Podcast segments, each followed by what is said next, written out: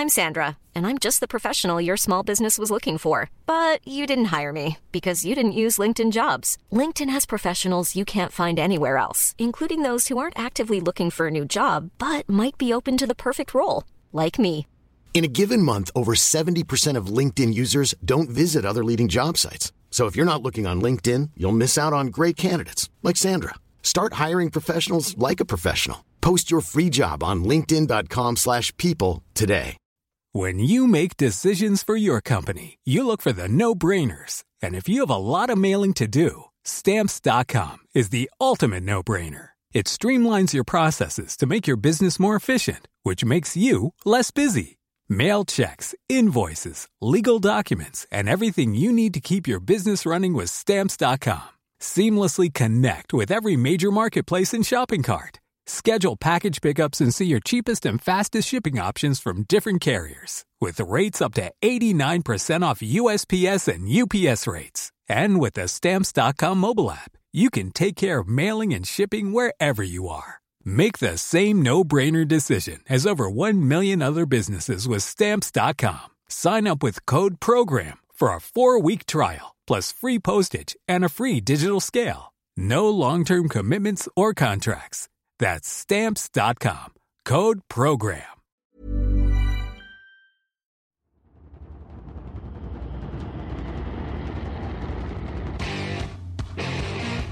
What time is it now? Time is it now? That. Talk to that. What time is it now? What time is it now? Got gun, Hulk left slot. Dixie left, T left. Mercedes, wide chip, Ricky. Fever left, 75, Katie, Omaha. Quick, going.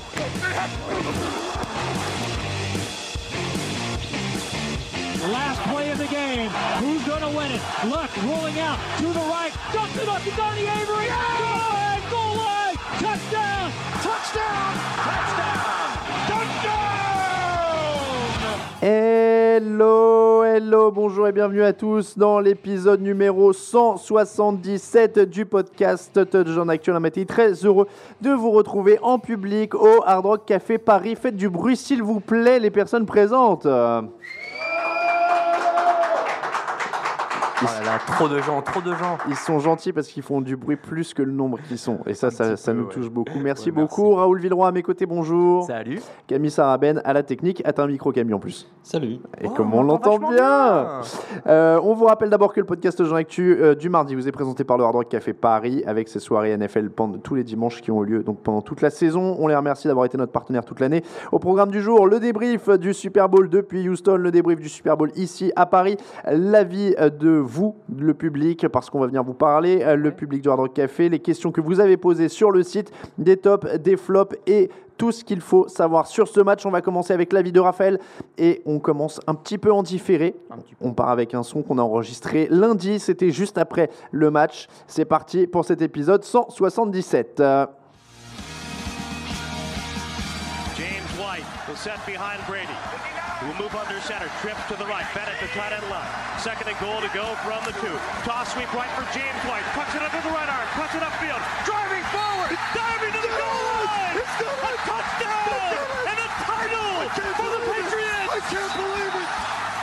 They have completed the greatest comeback in Super Bowl history.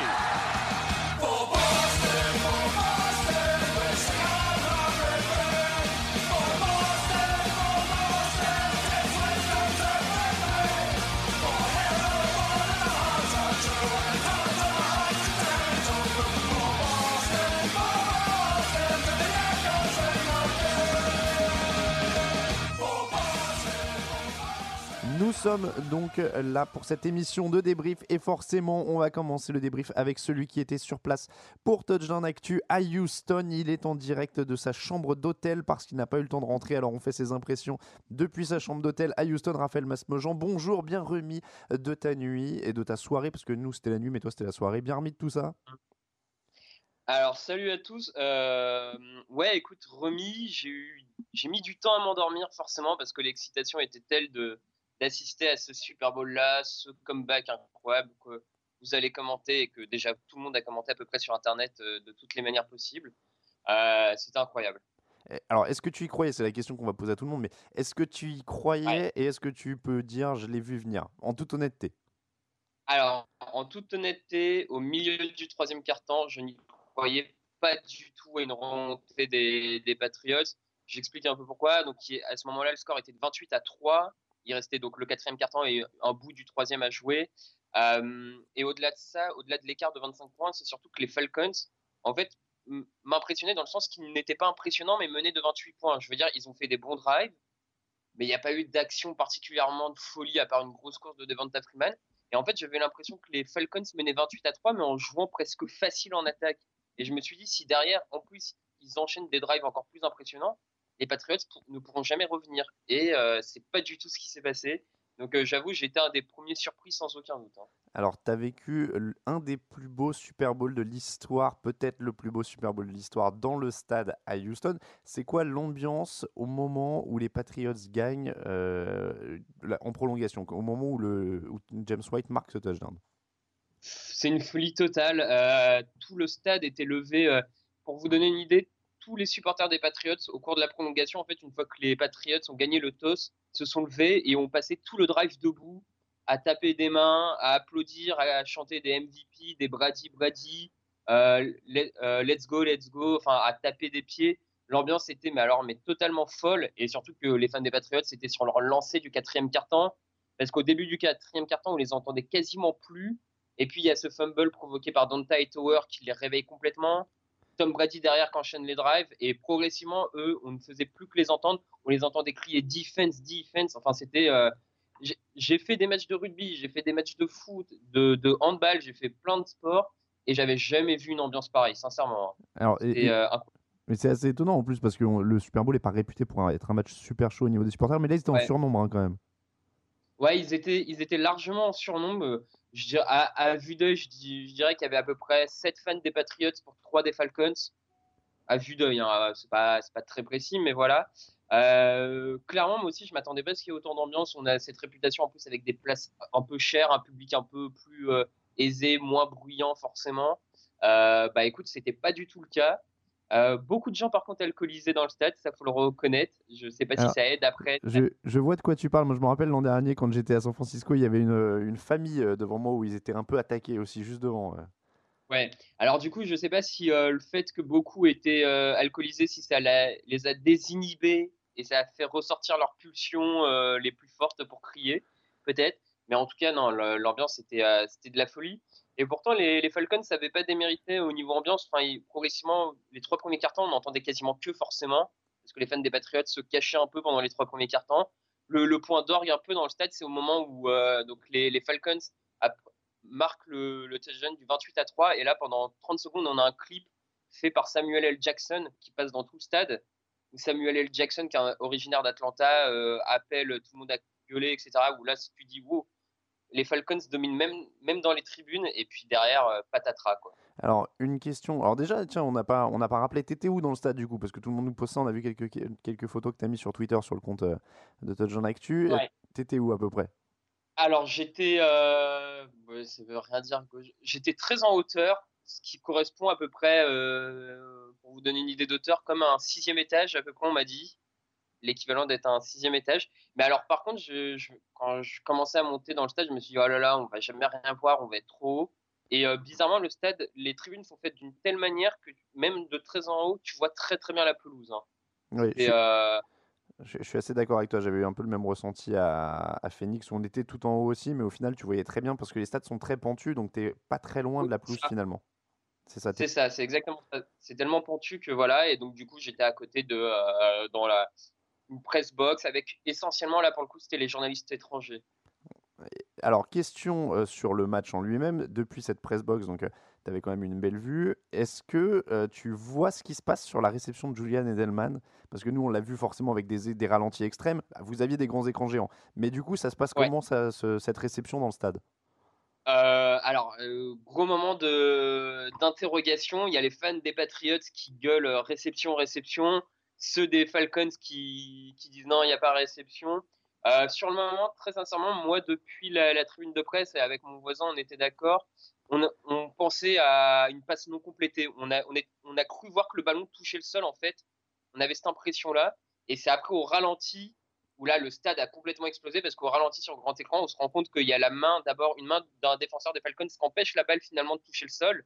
Et puis elle re-rebondit. Et là, euh, Edelman fait ce, ce travail incroyable de receveur où il, il a ce deuxième réflexe de l'attraper. Mais euh, enfin, non. Dans, au début, c'était donc grand doute sur cette action. Personne ne savait vraiment ce qu'il y avait, euh, clairement. Et, et on, on tu peux préciser, mais je suppose que l'écran géant, parce que je crois que c'est un des plus grands hein, de toute la NFL. Donc vous l'avez vu par contre une fois qu'elle ralentit, c'était incroyable, je suppose. Ouais, ouais, il y, a- il y a deux écrans géants vraiment sur les deux côtés du stade. Il y en a un un petit peu plus grand que l'autre. Et euh, ouais, au ralenti, c'était mais euh, la, folie et comment le stade a explosé de joie parce qu'il est en majorité Patriots au moment de la réception et même même les Fal- on entendait les fans des Falcons dire c'est pas possible, mon Dieu, j'y crois pas.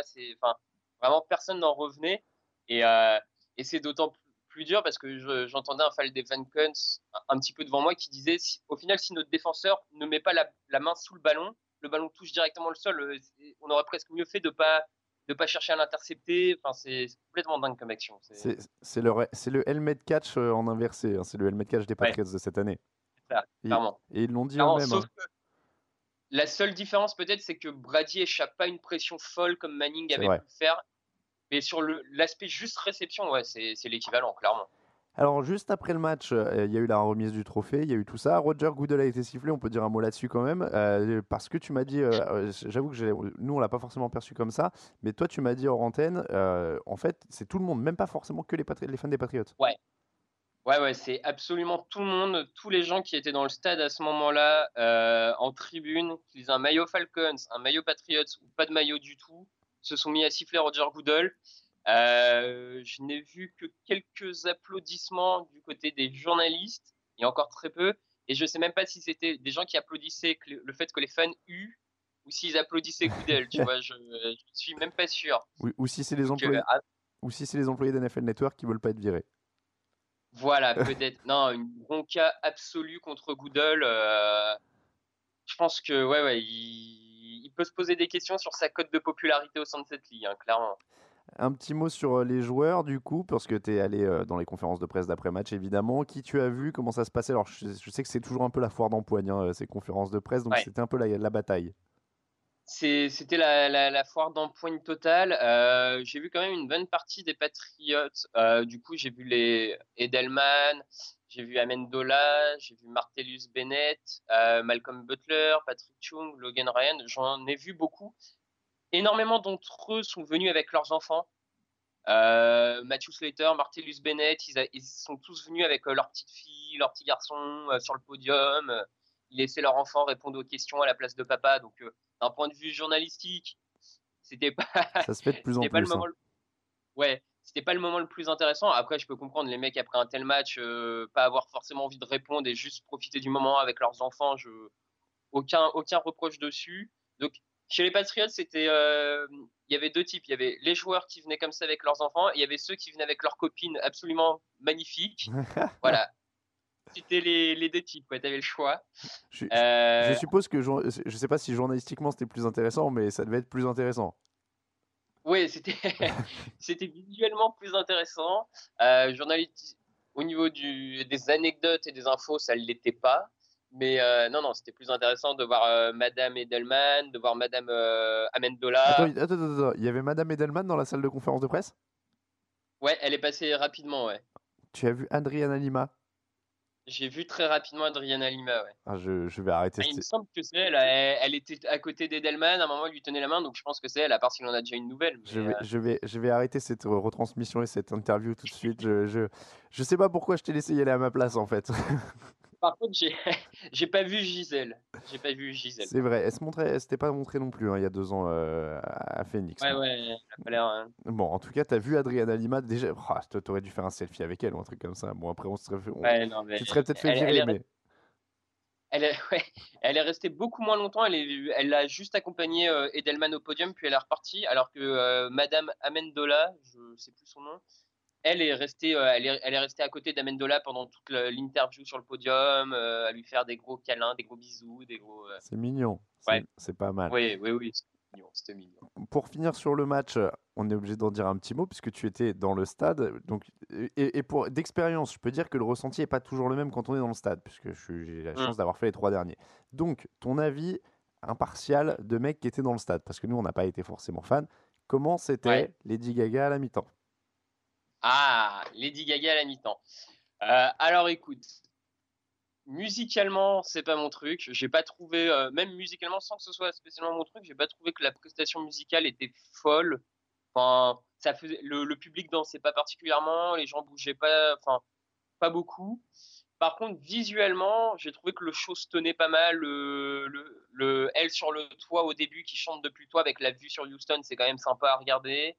Euh, le feu d'artifice à la fin, elle qui saute depuis le, le toit. Euh, puis il y avait quelques beaux trucs de chorégraphie, de jeu de lumière. De... Visuellement, c'était pas mal. Euh, j'ai trouvé ça mieux que Coldplay, par exemple, à San Francisco. Mais c'est la question qu'on se posait en fait de- depuis la télé, c'est que quand elle est sur le toit, du coup, alors je suppose que vous la voyez dans les écrans géants, mais il y a une partie du stade qui la voit pas. Ouais, il y a toute une partie du stade, effectivement, qui la voit pas. Bah, nous, finalement, on la voyait pas parce qu'elle était sur la partie du toit au-dessus de nos tribunes. Ouais, si tu veux. Donc, ça, euh, ouais. nous, on la... nous, on la voyait pas. Euh, surtout qu'en plus, euh, pour le coup, le, le truc du toit, c'était un secret de Polichinelle, euh, enfin, qui a surpris pas grand monde. Tout le monde dans le stade s'y attendait. Surtout qu'à la mi-temps, on voit le, le, le toit s'ouvrir. Donc, Hmm. Oui, c'était un peu grillé. Bon. Vu qu'il est fermé pour le match, en Oui. effet, c'était un peu grillé. Voilà. Heureusement qu'il pleuvait pas des cordes d'ailleurs, parce qu'ils auraient été contents les joueurs. Ouais, ouais, heureusement qu'il pleuvait pas. Euh, cela dit, c'est pas grave, ça amenait un peu d'air dans le stade parce que euh, c'était chaud bouillant et euh, on, on transpirait dans le stade, donc ça amenait un peu d'air frais et encore frais. à ce temps-là, au Texas, c'était de l'air à 18 degrés, un peu moite, donc c'était pas non plus la folie. Ouais. Non, mais après, non, ouais, je- non, j'allais dire après, nous d'ici, je- ce que envie de te dire, c'est que c'était du Lady Gaga, quoi. C'est-à-dire qu'il n'y avait pas vraiment de trucs surprenants ou de quoi que ce soit, c'était du Lady Gaga. Si t'aimes bien la- la- l'artiste, bah t'aimais bien le show. Si t'aimais pas, t'aimais pas. Il n'y avait pas de grosses surprises ou de quoi que ce soit, c'était du Lady Gaga, c'était propre et voilà, quoi. ouais, ouais, ouais, je suis d'accord. C'était un, un show professionnel, bien rodé, bien, bien préparé, mais pas de, euh, pas de folie, quoi. Pas incroyable. Alors, euh, pour euh, terminer, on a lu tes aventures euh, sur Touchdown Actu tout au long de la semaine avec ce, ce petit journal du Super Bowl pour lequel on te remercie évidemment. Un petit bilan quand même de cette semaine pour les auditeurs du, du podcast. Euh, conférence Ouais. de presse, Media Day, euh, les joueurs, comment ça s'est passé tout ça, euh, qui étaient les plus sympas. Alors déjà, ton ressenti global hein, sur la semaine, c'est quand même une semaine où tu te sens immergé au final dans l'ambiance pendant, pendant 7 jours de suite. quoi. Ouais, ouais, c'est une semaine, tu te sens immergé dans l'ambiance. euh, la pression monte progressivement au fur et à mesure des jours, des conférences de presse. Et à la fin, finalement, je pense qu'on est exactement comme les joueurs. C'est que les, les deux derniers jours sont hyper longs. C'est euh, sympa de voir les conférences de presse, mais on a plus, on a envie que d'une chose, c'est de voir les, les gladiateurs sur le terrain et de voir le match. Et je suis persuadé que les joueurs, c'est pareil. Les joueurs avaient l'air très heureux au Media Day le premier jour. Les conférences de presse le mardi aussi, ils étaient heureux, mais tu sentais que le jeudi déjà, ils en avaient marre. Ils, eux aussi ne voulaient qu'une chose, parce qu'en plus, eux, ça fait deux semaines de pause, du coup, vu qu'ils n'ont pas, enfin, qu'ils ont pas joué non plus la semaine dernière. Tu sentais qu'ils avaient envie que d'une chose, c'est de jouer. Et je trouve chez les journalistes, et c'est ça qui est fort, c'est que tellement immergé que tu ressens la même chose que les joueurs. Ouais, il y a un aspect colonie de vacances un peu pendant une semaine, tu es avec eux dans l'aventure Ouais. un peu. C'est ça, c'est ça. Tu es totalement avec eux. Euh, du coup, euh, de manière un peu générale, j'ai trouvé quand même les joueurs des Patriots plus sympas, plus ouverts, plus. euh, Mais peut-être aussi par expérience aussi. hein. Une partie d'entre eux était quand même là il y a deux ans. Ils savaient un peu comment parler aux médias, maîtriser. Alors que tu sens que chez les Falcons, équipe très jeune, les mecs savaient pas forcément où se placer ni comment répondre. Enfin, à la conférence de presse des Falcons, as des joueurs qui sont arrivés en pyjama et qu'on dit à des journalistes j'ai pas envie de parler, j'ai pas envie de parler, désolé, il est 8h parce qu'en plus c'était à 8h le matin. Ouais, dur. Ouais, dur, tu vois, ils étaient là, je suis désolé, il est 8h, j'ai pas envie de parler, je suis pas réveillé, euh, j'ai rien à dire quoi. Bon bah OK, on, on passe au suivant. Euh, le mec pas très sympa de la semaine, c'est Matt Bryant, le kicker des, des Falcons, qui a refusé de me répondre sur la NFL Europe. Ah, C'est étonnant parce qu'en général, les special teams ils sont plutôt sympas. Eh ben écoute, lui, euh, en plus d'avoir une tête d'acteur porno des années 80, il n'est pas très sympa. Euh, bon, après, peut-être que ce jour-là, il était mal luné. Hein. Ça se trouve, il est peut-être très sympa les autres jours de la semaine, j'en sais rien. Mais euh, ça, ça arrive aussi sur une semaine, euh, c'est un peu long. Les mecs sont demandés par plein de médias. Après, Bon. peut-être qu'il n'a pas été sympa non plus avec ses coachs parce qu'ils n'ont pas voulu le laisser tirer un field goal et ils ont préféré faire des passes. Donc euh, peut-être que peut-être que c'est lié. Et, et au niveau des sympas, alors, du coup, dans ces dispo presse? Au niveau des sympas, euh, les deux plus sympas, j'ai trouvé que c'était euh, Marcus Cannon, le left tackle des Patriots, et Matthew Slater, le, le special teamer, bon, de métier receveur, mais qui... Matthew Slater, et non, il faut que je rajoute Malcolm Mitchell quand même, le receveur rookie des Patriots, avec qui j'ai un peu parlé euh, du bouquin qu'il a écrit. Il a écrit un bouquin pour enfants, très très sympa, très ouvert, et c'était agréable de parler d'autre chose que de football pur. Donc, surtout que quand on leur pose des questions sur le football pur, les réponses sont un peu. Euh, Bon, c'est des classiques, quoi. Ouais, vaut mieux sortir des, des sentiers battus des fois. Ouais, c'est ça, parce que sinon, euh, quand tu leur poses des questions de football, c'est on y a cru toute l'année, euh, on a confiance en nous, on est une fraternité, euh, nos adversaires, on les respecte, mais on y croit. Enfin bon, voilà, c'est. Ouais, c'est du. du- T'en as un qui va se mettre à partir sur une analyse. Ouais, Non, je disais, c'est du classique, en effet. On a une petite coupure. Voilà, ouais, ouais, c'est du classique total, donc euh, vaut mieux essayer de leur parler un peu autre chose. ouais. Un petit mot sur euh, Houston, enfin. Tu as découvert la ville euh, des strip clubs et de James Harden. Qu'est-ce que, tu, qu'est-ce que tu en retiens? Apparemment, pas grand-chose de ce que j'ai compris. hein. Ah non, non, honnêtement, euh, pas grand-chose. C'est, euh, je suis désolé hein, s'il y a des gens qui, on ne sait jamais, qui habitent à Houston, qui adorent cette ville et qui vont nous écouter. Mais non, j'en ai retiré rien. Enfin, voilà, il y, a- un centre d'affaires avec beaucoup de bâtiments. Il y a, les beaux stades, le Minute Maid Park, le stade de baseball est joli. Euh, le, le, bon, voilà, mais après, en dehors de ça, euh, il n'y a, pas grand-chose à faire dans Houston, hein, clairement. Bon, et ben merci beaucoup en tout cas, Raphaël. Rentre bien, fais attention dans l'avion, fais attention à tout. Et on te retrouve euh, le 13, 14, le 14 pour l'émission avec, euh, avec nos auditeurs Tipeee évidemment. Ne ratez pas ça. Euh, on te souhaite un très bon retour. Félicitations pour euh, toutes ces aventures à Houston. Et nous, on va passer au débrief avec Raoul et tout le reste du public du Hard Rock Café. Brady. Stands in, throws down the middle for Edelman. Ball's tipped. And Julian diving for it.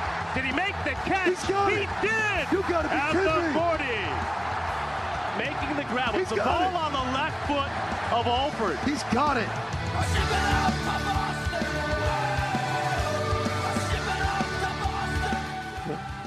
Les impressions de Raphaël Masmejean qu'on remercie, qui est dans l'avion au moment où on enregistre la suite de cette émission avec le public du Hard Rock Café Paris. Les Falcons ont donc remporté, euh, ont donc remporté, eh ben non, ils ont failli, Haha, même moi je, je m'y perds. Les Patriots ont donc remporté le 51e Super Bowl 34 à 28 après prolongation. Raoul, nous allons débriefer ça depuis Paris. Alors nous, on n'était pas dans le stade comme Raphaël, mais on a quand même plein de choses à dire. Le plus grand match de l'année, ça c'est sûr. Ouais. Peut-être le plus grand Super Bowl de l'histoire. Même question qu'à Raphaël pour commencer. Est-ce que tu y croyais, franchement, quand il y a 28-3 pour les Falcons? Est-ce qu'il y a même un pourcent de toi qui se dit Ouais, ils vont remonter, ouais. Alors, euh, je vais être très honnête, j'y ai pas cru jusqu'avant le, le fumble recouvert. C'est-à-dire que quand les Patriots marquent ce, ce touchdown euh, en fin de troisième quart-temps, je fais le calcul, je dis, il reste quoi? Il faut qu'ils aient 18 points, donc ça veut dire... euh, Enfin, non, c'était même plus, c'était, il fallait qu'ils aient deux, deux... co- Si, c'est ça, 19 points. Donc deux touchdowns à 8 points et un field goal. Ça. Je me suis dit, ils vont jamais avoir autant de temps si les Falcons déjà mettent, un autre, euh, mettent euh, encore plus de points et encore moins si euh, ils laissent trop la balle aux Falcons. Donc il faut forcément un turnover défensif. Et quand il y a eu ce turnover défensif, je me suis dit Hmm, attention là, ça peut le faire. Enfin, après, moi, je, je sais pas, moi, je, je- honnêtement, pareil, j'y crois pas du tout. Ah, Euh, je me rappelle avoir dit précisément à Camille et Grégory parce qu'on on- on regardait le match ensemble. Je crois qu'il y a un moment où je leur ai dit, franchement, si j'avais pas à bosser, j'irais me coucher. Euh, Non, et- quand même et- pas. non, mais alors, c'est un Super Bowl, donc je serais probablement resté, mais honnêtement, ça avait l'air plié de chez plié. Pour euh, vous situer hein, quand même la portée de l'exploit, la plus grosse remontée de l'histoire du Super Bowl jusque-là, c'était 10 points. Patriots contre Seahawks en 2015, 10 points. Saints contre Colts, 10 points. Redskins contre Broncos, 10 points. Les Patriots sont remontés 25 points. Ils étaient menés de 19 au début du dernier quart-temps. C'est exceptionnel et surtout, il y a seulement 3 plus grosses remontées dans toute l'histoire de la NFL, y compris saison régulière. Les Bills contre les Oilers en 93, 32 points de remontée. 49ers Saints en 1980, 28 points. Colts Chiefs en 2014, 28 points. Et Bills Colts en 97, 26 points. Donc il y a 4 pardon, euh, plus grosses dans toute l'histoire. Sinon, ils sont à égalité. Il y a d'autres matchs à 25. Ouais. Mais c'est un exploit gigantesque, même pas à l'échelle du Super Bowl, à l'échelle de la NFL. Ça a été fait que 4 fois euh, mieux. Donc Bah, c'est un truc, je veux dire, c'est jamais imaginable au moment où ils sont à 28-3. Et alors, moi, tu dis, il fallait un turnover défensif. je vois pas à quel moment la, la, la défense des Patriots allait les stopper aussi régulièrement. Enfin, tu vois, je pensais qu'ils allaient reprendre des points de toute façon. Euh, ça, ça- ça marchait bien, Devonta Freeman marchait bien, Julio Jones faisait des grosses réceptions. Et d'ailleurs, on va d'ailleurs aller directement à ce moment-là. Est-ce que le tournant du match, c'est la séquence à 4 minutes de la fin? Les Falcons sont sur les 22 yards adverses grâce à une grosse réception de Julio Jones, 8 points d'avance, course pour perdre d'un yard, sac, pénalité, passe incomplète sur 3 et 33. Ils sont sur leurs 45 yards, ils rendent le ballon. Euh, ouais, c'est un des parce qu'il y a eu cette remontée est tellement énorme qu'elle s'est faite avec une tonne d'éléments qui ont été en leur faveur. Il y a ce drive là et hum, j'ai quand même l'impression qu'il n'y a pas eu de comment dire. C'est-à-dire que les, les Falcons, on, on les accuse comme on avait accusé les Seahawks d'avoir lancé. Mais ils ont vu que leur course était bloquée et que, Alors, contrairement euh, à ce qui s'est passé Elle au est début, bloquée, il y a 11 courses pour 75 yards et un touchdown de Devonta Freeman. Il- au il début, ouais, mais Ouais. très vite ensuite, quand ils commencent à courir ou même à faire des passes euh, latérales ou des screen passes, euh, ça avance plus du tout parce que la défense des Patriots a, a compris. Et, et finalement, je peux pas leur en vouloir d'essayer d'avancer un peu plus et de se dire il faut qu'on avance parce qu'il faut qu'on aille marquer des points parce que c'est le seul moyen de gagner. J'en veux pas aux équipes d'être agressifs et j'en voulais pas aux Seahawks d'avoir essayé d'être agressifs, mais quand tu cours que trois fois, que 5 fois, Cinq fois, ouais. cinq fois ils ont couru à partir du moment où ils ont mené 28 à 3. C'est pas normal quand tu as justement un duo comme Freeman et Coleman, de- Ouais, mais- même s'ils prennent des passes dans le backfield que c'est pas compté comme des courses, mais c'est pas normal de courir que 5 fois quand tu mènes 28-3 dans le Super Bowl avec devant ta Freeman et Tevin Coleman, même s'ils ont Encore été stoppés fois, quelques ils, fois. Ils devaient marquer encore des points. Ils se sont dit à, 20 euh, à 25 points, on est, c'est Oui, mais alors, pile attends, la attends, limite attends. pour se faire remonter. Il faut marquer des points encore. Alors, mais on est d'accord, mais quand ils sont sur les 22 yards Ouais, mais bah, et ils marquent 3 points, ils, ont, ils, ont, ils mènent de 11 à 4 minutes de la fin, c'est fini. bah, ils se disent que s'ils se font plaquer derrière la ligne de scrimmage, ils vont reculer, ils vont reculer, et Non, mais- c'est pas bon. Euh, tu, te fais, tu te fais plaquer 3 fois derrière la ligne de scrimmage sur les 22 yards, au pire tu recules, allez, grand max au 27, tu as toujours un field goal de, 30 de- de Ouais. 37 yards. Euh, Matt Bryant, il les met toute la saison. Ouais, C'est-à-dire Euh, il que quand il dans se fait saquer, il a perdu tellement de temps, qu'il- enfin, il a perdu tellement de distance que Ah, on il, est, il on- on panique est à ce moment-là. Non mais on est d'accord, il est en faute sur le sac et c'est le sac Ouais, qui les tue. le La sac, pénalité derrière aussi les, tue, les, les achève. Ah ouais, mais elle est, bah, y a La rien à dire sur celle-là, les elle est flagrante. Mais ce que je veux dire, c'est que c'est vraiment cette séquence. du- on, Ouais. on en a parlé un peu avant l'émission. On parlait des, des- des- des matchs des Patriots, l'interception de Butler et tout ça, c'est des moments forts. Mais là, c'est une séquence en fait. C'est une, ouais. c'est une séquence d'une minute. Où, où ils gâchent vraiment l'occasion de mettre le pied définitivement sur le match, parce qu'on parle même pas de, de- de touchdown, ils sont sur les 22 yards. Ils courent trois fois dans la ligne, comme le faisaient les Broncos l'an dernier quand ils vrai, menaient. Ils courent trois fois dans la ligne et ils mettent un, un field goal. Ils sont devant de 11 à 4 minutes de la fin. Ah, On s'est, ouais, fini. Normalement, c'est torché, la preuve, hein. Les Patriots, ils ont réussi à remonter que, que pile Voilà. bon nombre. Donc euh, c'est c'est quand même ça, moi, qui est, euh, qui est, qui est quand même euh, compliqué. Mais Parce- est-ce que c'est pas parce que justement euh, les Patriots ont réussi à leur faire croire que s'ils essayaient de courir, ils allaient se faire manger? Et c'est, et c'est un peu ça aussi la force des Patriots sur sa fin de match. Et on, on- on nous a dit euh, que Mais je peut-être vois pas en quoi ils seraient, encore fois, trop je vois mais pas en quoi ils se seraient fait manger s'ils avaient couru sur les 22 puisqu'ils y étaient déjà à portée de field goal. Donc mais euh, je peux pas dire. Encore une fois, moi, je, je- je pense que dans leur tête, ils se sont dit, il faut qu'on essaye d'avancer le plus possible et qu'on prenne au moins un touchdown ou, ou qu'on arrive. Le... Mais alors après, ça revient à ce que disait quelqu'un euh, dans l'équipe, euh, dans la, dans la rédaction. On en a parlé pas mal de ce match du coup. Je suis désolé, je me rappelle plus de qui l'a dit ça, mais en gros, la force de Belichick, c'est qu'il arrive à rendre ses adversaires fous. C'est-à-dire C'est qu'ils se mettent à faire n'importe quoi. graphiste, qui a dit alors ça. voilà, c'est Romain notre graphiste qui a dit ça. Le- la force de Belichick, c'est ça. Alors c'est que les mecs se mettent à trop réfléchir Ouais. et ils, ils se mettent à faire n'importe ils quoi. paniquent. Ben, c'est peut-être que ce qui s'est passé avec les Seahawks aussi. Ça fait quand même deux fois que des équipes en face euh, craquent un peu sur la fin mentalement Les- alors qu'elles les ont leur. Seahawks pouvaient comprendre, tu joues la surprise sur la passe, euh, tu, tu tentes un, une tra- un tracé slant Ah un peu court, bon, mettons. Mais là, je veux dire, tu es à portée de field goal, tu peux mettre les trois points pour euh, tuer le match. Qu'est-ce que tu fais, quoi Je, sais pas quoi dire. Moi, j'ai pas la réponse. Hein. Ca- Camille veut dire un truc, vas-y, on t'a bien micro, Non, Camille. pour, pour reprendre aussi euh, euh, Greg qui était avec nous euh, pendant le Super Bowl et qui est fan des Falcons, euh, juste avant le sac, il a bien vu en plus que le, on- euh, que le, que le jeu allait se jouer en shotgun et trouvé ça complètement Oui, stupide parce que vrai. du coup ça met vraiment la, enfin ça, ça, Ça met en pression, ouais. ça met en pression le quarterback, euh, et ça le fait reculer encore plus. Donc c'est- en plus ces, dé- ces petits détails là aussi, c'est qu'ils ont d'un côté ils, ils ont fait des passes, mais en plus ils n'ont pas protégé euh, le ballon quoi. C'est vrai que je me rappelle distinctement de Greg qui disent Oh là là, shotgun, shotgun, oh non, non, non, non, non, non. Voilà, quelque chose comme ça. Non, mais c'est vrai que euh, c'est clairement le tournant. Après, il faut euh, donner aux Patriots ce qui revient aux Patriots. Ah oui, les, Pa- oui. les Falcons n'ont pas perdu ce match tout seuls. Il faut arrêter avec. euh, Ils se sont écroulés, etc. il faut aller chercher ce que les Patriots sont allés chercher. Derrière, ils ont terminé le boulot, ils ont fait leur remontée. Alors oui, les Falcons ont raté une occasion, mais derrière, il fallait retourner mettre un touchdown, il fallait retourner mettre une conversion Il à deux mettre points. les deux fois C'est ça, points. donc il y avait deux conversions à deux points. Euh, pour le coup, encore une fois, on va raconter un peu en fil rouge euh, cette soirée qu'on passe avec Camille et Grégory, mais bon, voilà, moi, il récupère le ballon, je dis attends, il y a encore un touchdown, il y a la conversion à deux points, ça me rappelait la finale euh, AFC de l'an dernier, où il y avait aussi une conversion à deux points à mettre et qui perdent là-dessus. Je lui disais, ils vont pas mettre les deux conversions à deux points, il y a un truc qui va... Et ils ont tout exécuté parfaitement. Parfait. Et c'est ça qui est le plus fort et le plus incroyable peut-être dans cette remontée, c'est qu'ils marquent donc ce field goal pour se rapprocher à 16, et derrière, ils savent qu'il faut un touchdown, une conversion à deux points, un stop, un touchdown, une conversion à deux points, et ils font tout ça, quoi. Ouais. Et en plus, ils stoppent parce qu'ils laissent du temps sur le chrono, ils stoppent toute possibilité d'éventuel field goal, et euh, ils récupèrent même le ballon, je crois, ils, mettent le, chance, ils mettent le genou au sol euh, sur, sur Non, la ils font dernière. un fake. Ils font un fake Ils et font un finalement ils fake, c'est vrai. C'est vrai qu'ils font un fake. En plus, ça aurait été la manière la plus incroyable de terminer si, si Brady partait là-dessus. Ça Oh aurait là été euh, incroyable. Mais donc, c'est un beau champion. Il n'y a pas de. euh, les Falcons se sont écrasés, euh, se sont écroulés, etc. Non. Ils se sont bien sûr écroulés, mais la séquence euh, dont on parlait, où ils perdent cette occasion de mettre les points, les derniers points.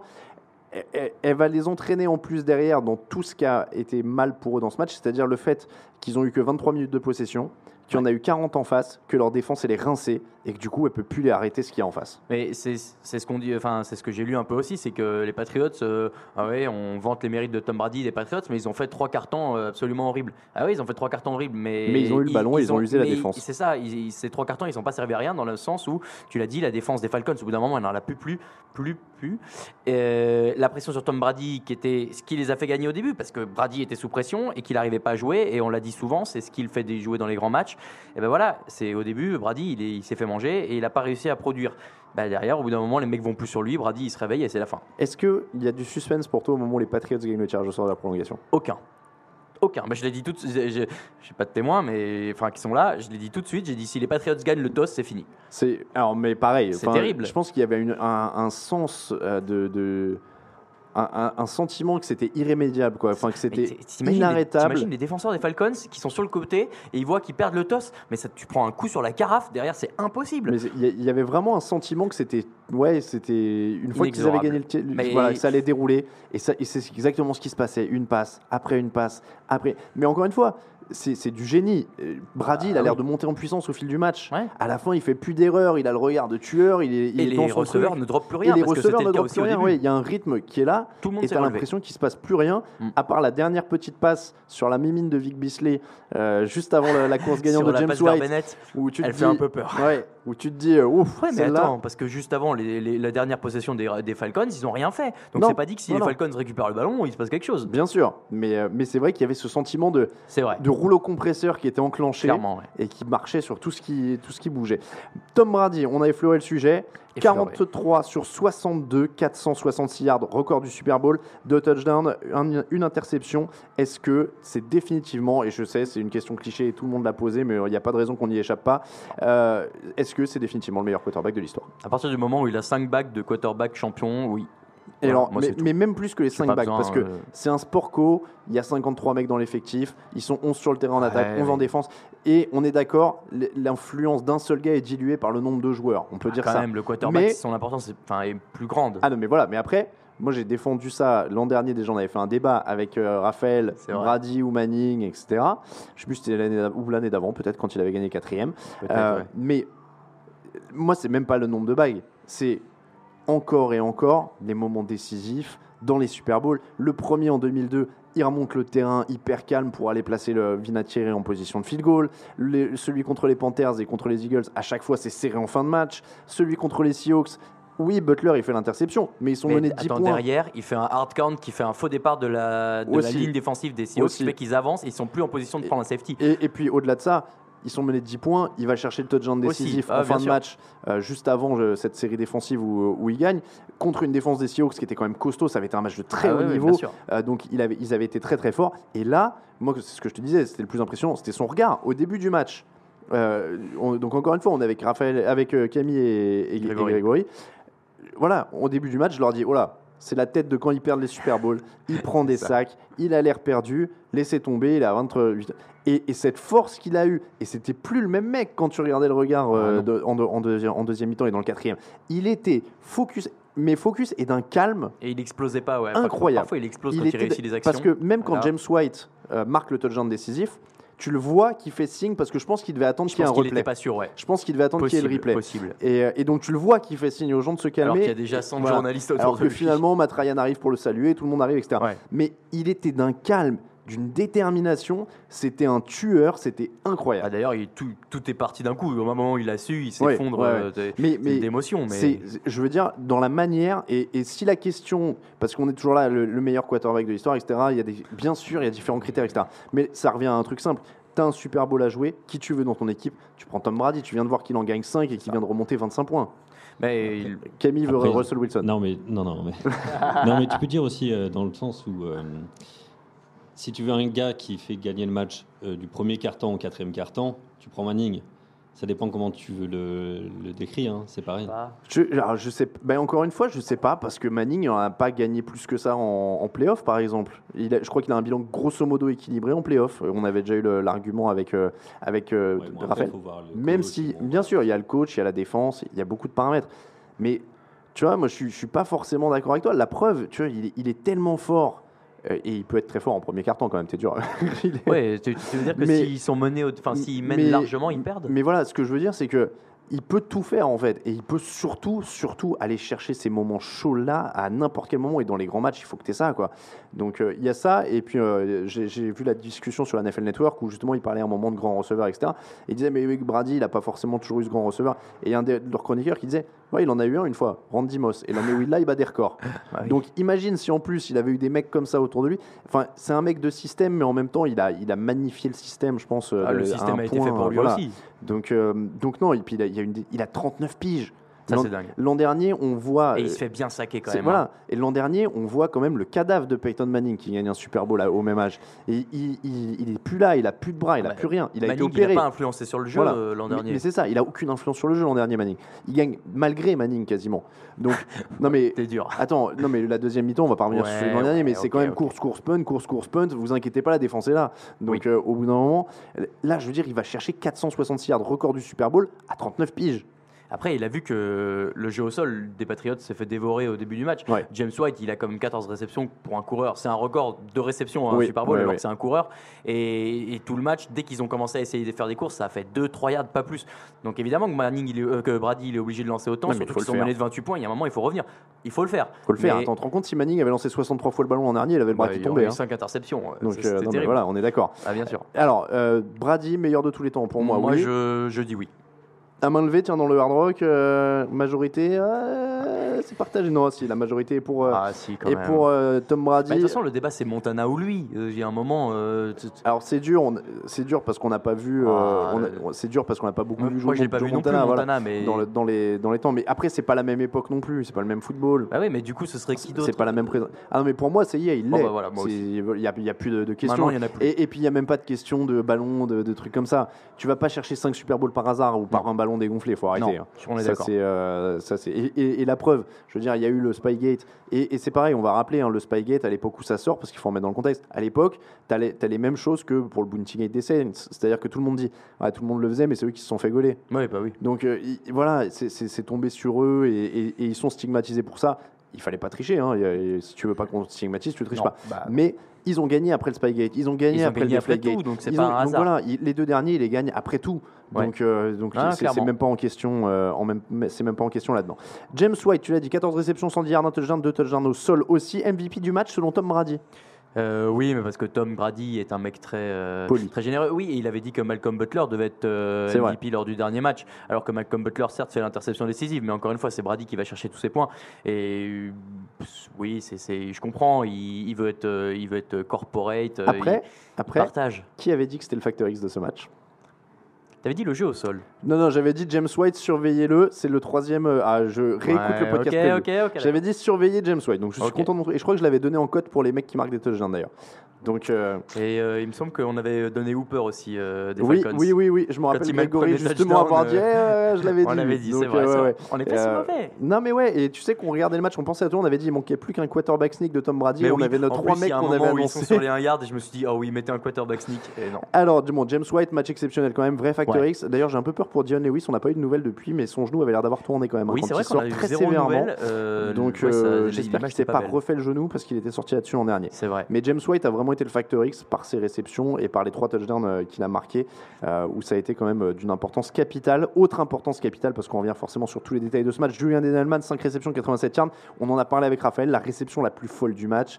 Incroyable. Une des plus incroyables de ces dix dernières années. C'est le helmet catch des Patriots. Même Bill Belichick l'a dit après le match, on l'a vu sur le- Ouais. l'Instagram d'une journaliste d'ESPN. Il a dit enfin une de ces réceptions est tournée- tombée de notre côté. C'est ça. Et c'est vrai que c'est symbolique parce qu'il y a eu Jermaine Curse euh, qui lui rebondit sur la jambe où il gagne le Super Bowl à la fin, mais on a cru que c'était leur de deuxième Jermaine helmet Curse catch. lui tombe, lui tombe dans les bras alors qu'il est au sol. C'est-à-dire que. Enfin, elle est incroyable Il d'adresse, faut la hein. faire. Non, mais Ouais. d'accord, il faut la faire. Mais encore une fois, Jermaine Curse, elle lui tombe dessus. Il, il faut, il faut qu'il la sécurise, mais c'est tout. Alors que là, enfin, c'est tout. Mais c'est ça. C'est déjà pas mal. Edelman, vraiment, la, la balle flotte en l'air et à 2 cm, 1 cm du sol, et c'est lui qui va la rechercher. Il y a vraiment ce moment sur le ralenti, c'est flagrant, parce que ça va au ralenti et tout, mais il la reprend. où la balle le- flotte en l'air, s'arrête. C'est le tout petit Ouais, moment où il la reprend à la fin Exactement, qui est ça, ce moment est incroyable. ralenti. Ouais, ouais. Et euh, j'en- j'entendais des, des- des journalistes américains la comparer avec, euh, évidemment, il y a la réception de, de Odell Beckham, il y a le, il y a le Non, mais il y a catch, le helmet il y a- catch. il y a plein de choses, mais, mais celle-ci, c'est vraiment un, un effort. Bah, euh, limite, c'est un réflexe. il a- Le- je pense le- pas qu'il l'ait contrôlé vraiment. Quoi. Non mais alors pour euh, faire la comparative très rapidement entre les deux, le helmet catch pour moi est au-dessus parce que c'est l'action globale qui est légendaire, c'est-à-dire que Manning qui échappe à la pression alors qu'on est persuadé qu'il est déjà au sol avant même d'avoir lancé le ballon, c'est une action euh, Ouais. légendaire. Après, Ensuite en plus il la prend sur le casque, euh, qui retombe avec, c'est incroyable. Donc le complet, mais c'est vrai que le le- l'effort d'Edelman Enfin, il y a trois mecs qui essayent de l'avoir, il leur passe derrière Ouais. et il la rattrape de vol. L'e- L'effort d'Edelman est assez fou, donc fou. ça, ça a quand même été probablement l'action de ce, de ce Super Bowl. Après, elle est sur une première édition, il y a aussi ça qui modère un petit peu par rapport à l'importance d'autres. Il y a une quasi-interception aussi, quoi. Il y a une passe déflecte. En plus, voilà, donc euh, c'est c'est quand même. euh, c'est- mais c'est c'est- voilà, c'est l'action de ce Super Bowl. C'est- ce on va voir les, photos partout. Euh, à la base de tout, il y a la défense dont Tower qui provoque un fumble à 8 minutes 30 de la fin. Donc tu l'as dit, ça aussi, hein, de toute façon, c'est un des tournants de ce match. Euh, la force des Patriots aussi. C'est Brady a été beaucoup saqué, mais euh, plus le match avançait, et plus, enfin, il se faisait souvent saquer sur les premières tentatives, et derrière, il arrivait à compenser ça, alors que les, les Patriots, ils l'ont peut-être pas fait exprès, mais en tout cas, là où ils ont réussi, c'est qu'ils allaient saquer euh, Ryan en troisième, et derrière, bah, ils étaient obligés de se dégager, punt, ou alors, euh, bah, comme on l'a dit là tout à l'heure, sur la, la- fameuse, soit sur le, le- turnover de Hightower, soit sur la fameuse séquence où il recule et recule. Et c'est là où un peu les, les Falcons sont pêchés, c'est qu'ils se sont fait, bah, Ryan a pris la pression dans les pires moments et derrière il perdait le ballon. Et Devonta Freeman a manqué le blitz hein, sur cette action. Il y a petite mésentente. Son coach Ouais, disait qu'il y aller, pas. lui disait Bon, qu'il ne devait bah. pas y aller. On revient un petit peu en arrière sur le début de match. Ça ressemblait donc typiquement au Super Bowl que les Patriots perdent. De la pression rapidement sur Brady, des sacs, des drops dans tous les sens. Ça aussi, c'était grave. Euh, Pick Six qui était son premier en playoff euh, sous l'ère. Belichick, de sa carrière. Euh, L'attaque d'Atlanta qui réussit deux gros drives. C'était quand même le scénario idéal euh, pour Atlanta. Moi, je veux dire, je pensais que les Patriots avaient perdu aussi pour ça parce que je m'étais dit, ils les tiennent à zéro point dans le premier quart, ils n'en profitent pas. Mm. Et ce genre d'attaque-là reste pas euh, calé comme ça pendant longtemps. Et donc, ils- s'ils n'ont pas réussi à en profiter, ils sont dedans. Euh, et finalement, donc ça s'est pas passé comme ça. Mais le scénario, en tout cas, était parfait parce qu'ils étaient devant sans être même exceptionnellement impressionnants. Ils ont Oui, bien joué ils sur avaient beaucoup moins quelques drives et avec beaucoup moins le ballon. Mais ils avaient le scénario idéal. Matt Ryan est à 17 sur 23, 284 yards, 2 touchdowns. Est-ce qu'on peut lui reprocher quelque chose vraiment? Non, parce qu'il il fait un match quasi, enfin, quasi parfait. Euh, Son évaluation, euh, elle, est, elle est exceptionnelle. Et finalement, il a fait ce qu'on attendait de lui, c'est-à-dire bah, enfin, jusqu'à jusqu'à tard dans le troisième quart-temps, il a fait tout ce qu'on attendait de lui, c'est-à-dire avancer, marquer des points, donner le ballon au coureur quand il fallait. Tout a marché. Le, problème, il vient pas de lui. Le problème vient de l'ensemble déjà de la défense des, Falcons qui a laissé la marge à Tom Brady. Bah, finalement, lui pouvait pas faire beaucoup plus. Peut-être si sa ligne offensive a fini par craquer aussi un peu un moment. Sur la fin, il prend un peu plus la pression. Est-ce que la blessure d'Alex Mack, j'ai l'impression que sur le sac que prend Ryan sur, la, sur la séquence terrible, ouais, j'ai l'impression qu'il laisse quand même passer son, son défenseur.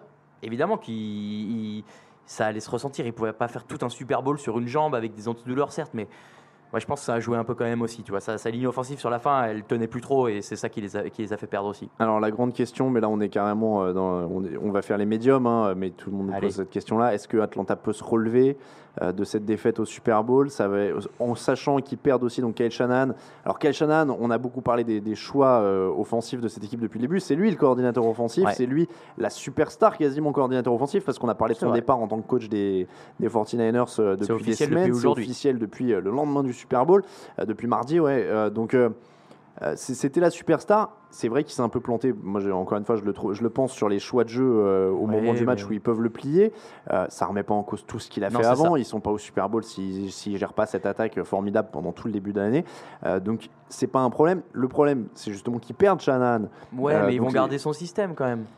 Enfin, ils vont ils vont pas tout remettre à zéro, j'espère pas pour Non, eux, parce qu'ils euh, ont vu que ça marchait. C'est quand même significatif de perdre ce genre de coordinateur. Donc, est-ce que le choc de cette défaite, euh, pour une équipe qui est jeune en plus, euh, Ouais. plus, euh, plus la perte de Kyle Shanahan, quand on voit euh, dans quel état étaient les Panthers cette année, C'est vrai. Maintenant, les Panthers avaient été peut-être un peu moins jeunes. Pour, les Panthers, en plus, étaient censés récupérer Kelvin Benjamin au poste de receveur qui n'était pas là l'an dernier. Et finalement, ça n'a rien changé.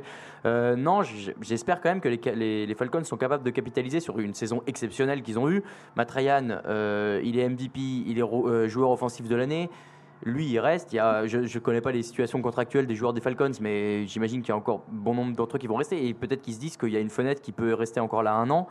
La division euh, pour l'an prochain, elle est encore jouable pour eux. Ils peuvent encore faire les playoffs. Enfin, ce serait dommage que, euh, que tout, ça ait été juste euh, une saison passagère. Mais tu l'as dit, les, Panthers, ça a été ça. Il faut, c'est, c'est à eux de ne pas faire les mêmes erreurs et, et de réussir à, à retrouver. Peut-être que les Panthers marchent un peu plus à la confiance, donc c'était un cercle vicieux pour eux cette année parce que ça a mal commencé. C'est à eux de faire l'inverse et de, dès le début, repartir sur les mêmes bases et retrouver les playoffs parce que tout peut se passer. on précise que Steve Sarkisian euh, vient de signer comme coordinateur offensif des Falcons, donc ce sera pas Chad Kelly, on l'a appris juste avant, euh, Chip Kelly, pardon. Euh, Chad Kelly, c'est le quarterback d'Ole Miss. Euh, Chip Kelly, donc ce ne sera pas lui, ce sera Steve Sarkisian, on l'a appris juste avant le début de C'est l'enregistrement. le coordinateur C'est d'Alabama. donc l'ancien head coach de la fac de USC qui est parti parce qu'il avait quelques petits problèmes avec la bibine. Euh, et ensuite, euh, il est passé à, Ba- à Alabama. Il était censé prendre la suite du coordinateur offensif de Bama. Il était même devenu coordinateur offensif juste le temps de la finale euh, universitaire là, cette saison parce qu'ils ont ils avaient viré Lane Kiffin, donc leur coordinateur, après la demi-finale. Ils ont mis Sarkisian en place pour la finale. Finalement, bah, il sera resté qu'un match en tant que coordinateur offensif de Bama. Ouais. Ça va être intéressant à voir. Camille nous a très justement fait remarquer euh, avant la rencontre que c'était peut-être un choix logique euh, parce que euh, il faut boire pour oublier. Donc que Steve Sarkisian pourra les aider à, à digérer cette défaite au Super Bowl. Mais, mais voilà, bon, on peut pas en dire beaucoup plus. Mais ils ont leur remplaçant, ça déjà, c'est à savoir. Les Patriots, un petit mot sur la suite aussi. Est-ce qu'on échange Rob Gronkowski Du coup, il sert à rien. c'est terrible de dire ça. Parce que... Mais non, euh, c'est un peu la force des Patriots aussi, c'est toujours de savoir s'adapter à qui est là, qui est pas là.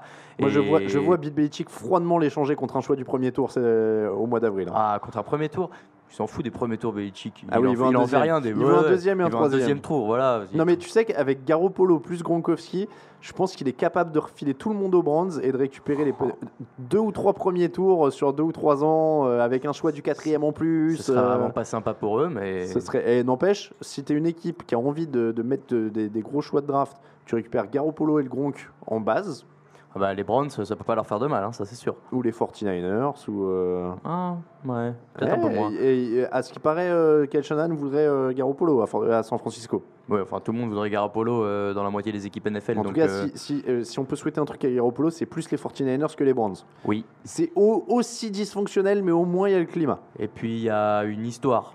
Il y a une histoire aussi. Ouais, le maillot est un peu plus sympa. C'est vrai que les derniers des c'est une catastrophe. Ouais, sans les Bon. maillots. En tout cas, les Patriots sont un très beau champion 2016, 2017, et ça a été un Super Bowl de fou. On passe à nos top et au flop.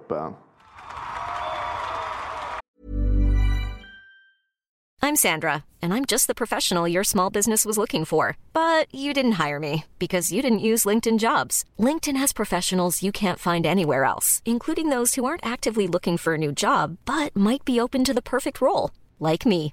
In a given month, over 70% of LinkedIn users don't visit other leading job sites. So if you're not looking on LinkedIn, you'll miss out on great candidates like Sandra. Start hiring professionals like a professional. Post your free job on linkedin.com/people today.